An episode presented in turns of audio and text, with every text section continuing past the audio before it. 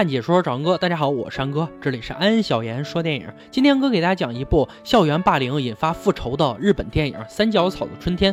话说，让我们开始说电影吧。小美在东京长大，但是因为家里的缘故，不得已搬到了这所偏僻的小镇。因为是偏僻的小镇，所以镇上几乎没有什么娱乐活动。那些无聊的初中生们最大的乐趣，也就是调皮捣蛋了。小美是大家闺秀，平日里能忍便忍了，而且小镇上也不全是糟心事儿，至少还有一个少年很顺眼。少年名为小明，也是后来才搬到小镇上的。两人渐渐互生情愫。后来小美被欺负的怕了，发了高烧，父亲去学校告状，可班主任麻木子表示不会管，因为这所学校今年就会废校了。所以反劝小美在离开学校前不要惹是生非。父亲甚至还被顽劣的学生一脚踹下楼梯。小美的父母商量着，就想借着这次发烧，让小美不去上学了。反正马上就要毕业，到时候领一张毕业证就行了。小美其实也不想去上学了，因为学校总有欺负她的同学。由于小美不再上学了，那些靠欺负人为乐的少年找上了老目标，而老目标是一个人畜无害、喜欢画画的女孩子，名字叫做小红。在小美没有转到这所学校之前，小红就是众人欺负的对象。被欺负的久了，小红就对这群人里的黄毛产生了憧憬，希望自己也能成为他们的一员，成为黄毛的好朋友。这次小红被告知，如果不能把小美喊回学校，她就会再次成为众人欺负的对象。于是小红只能硬着头皮去探望小美，可是却从小美口中得知，她不会再去学校了。临走之前，为了证明自己去找过小美，小明还要走了小美的 CD。任务没有完成，所以小红成了众人的新目标。就在这时，众人问到小红此时的心情，小红说她想杀了小美。这句话将年少懵懂的恶意上升到了实质的犯罪。这个小镇偏远落后，没有 KTV，没有游戏厅，没有电影院。少年们一方面纠集无聊，一方面又羡慕从东京空降到这里的小美，所以他们对生活多不满意，便对小美怀有多大的恶意。小明和小美玩了一天，回到家中，发现自己的家燃起了大火。小明冲进火场，却只能救下被父亲呵护在身下的妹妹。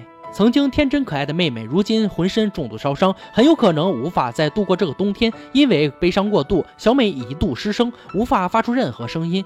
几天之后，小美回到学校，走进了班里。这几天将小美家点着的学生们，有的受到了良心的谴责，有的感觉找到了人生的新方向。其中一个带头欺负人的妹子，感觉小美之所以回到学校，是因为猜出是几个人做的，于是把小美带到后山，直接对她说：“是你自杀还是我们动手？”可是三人没想到的是，如今的小美已经不再是从前那个小美了。这次她回来就是为了复仇的。小美握起地上的铁签，干脆利落地戳瞎了带头的妹子。三人毕竟都。都是初中生，见到这种惨烈又血腥的场面，吓得只会尖叫了。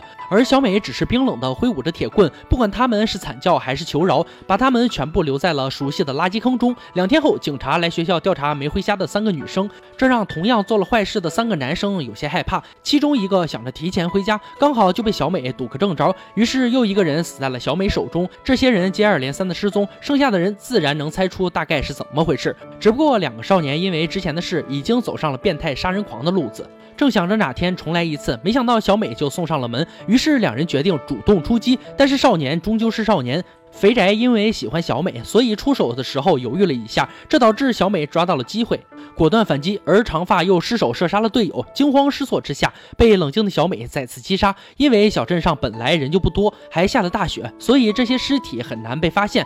可是不代表永远都不会发现。没有处理尸体的小美已经做好了在明年春天雪融化后尸体被发现，然后警方就会抓住小美的准备。所以听天由命，这六人一死，小美长久的负担终于放下了。于是，在这天，终于答应和小明出去走走。两人来到桥边，因为小明的一句话：“今后由我来保护你。”小美情绪突然崩溃，而小明则深情地吻了下去，用一个略带血腥的吻抚慰了小美心头的伤痕。本来失声的小美，很久之后的第一次开口，却是对不起。这件事情的知情者，如今只剩下两个人，一个是在小团体里高冷的精神领袖黄毛，另一个就是那天带头。烧到小美家的小红，小红发现后山的尸体，于是赶紧给黄毛打了电话，称小美如今杀人如麻，下一个很可能就是他们。黄毛想了想之后，决定去跟小美道歉。那天杀小美全家的人里，并没有黄毛。在小美刚转到这个学校的时候，黄毛是小美的第一个好朋友。后来因为小明的出现，黄毛觉得自己的小美被抢走了，所以才会让小团体的人去欺负小美。可没想到最后会这样一发不可收拾。小美最后选择了原谅他。可就在黄毛回家的路上，小红冲了出来，因为长久的喜欢黄毛而得不到任何回应。加上小美无形中施加的死亡恐惧，所以小红终于崩溃，向黄毛实施了报复。一场血腥的搏杀后，小红扬长而去。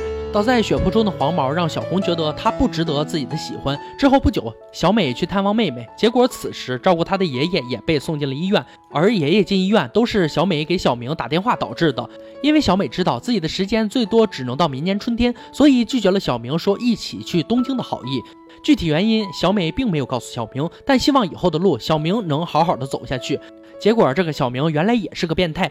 为了让奶奶同意他去东京陪着小美，他不惜暴打了自己的奶奶。再往前追溯，他之所以来到这个偏僻小镇投靠奶奶，就是因为他的父亲被他亲手杀害了。如今小美婉拒了小明，于是恼羞成怒的小明以为小美选择了家人，就上门去将小美的爷爷打个半死。不仅如此，当初小明冲进火场救人的时候，竟然还给小美父亲燃烧的尸体照了相。这种变态的做法，小明居然称之为美感。在得知真相后，小美无比震惊。就在这时，小红也选择了主动出击，于是三人开始了最终对决。然而，最终谁也没能走出今年的冬天，三人全部都死在了雪中。故事到这里就结束了。三角草的春天可以说是血腥版的悲伤逆流成河。日本电影非常擅长以校园霸凌为主题展开的复仇片，这次更是用日式小清新配合了大量血浆，拍出了一个红与白的唯美惊悚片。电影中的老师麻木子也是一个悲情人物，他就像一个成人之后的小红，为了抚平心头的伤痕，所以回到母校成为了老师，并幻想自己是黄毛的朋友，只想从这里顺利毕业，算是补全童年的遗憾。而身为老师，他无疑是失败的。正是因为他的麻木不仁，才导致后面发生了这些悲剧。所以说，你的茁壮成长，不光要感谢同学的不杀之恩。还要感谢那些学生时期规矩多、惹人厌的老师们。时隔多年回头看，越是严厉的老师，证明他们越负责任。小伙伴们，你们是怎么认为的呢？好了，今天解说就到这里吧。喜欢哥的解说，别忘了关注我哦。看解说找哥，我是安哥，欢迎大家订阅我的频道，每天都有精彩视频解说更新。今天就说到这吧，我们下期再见。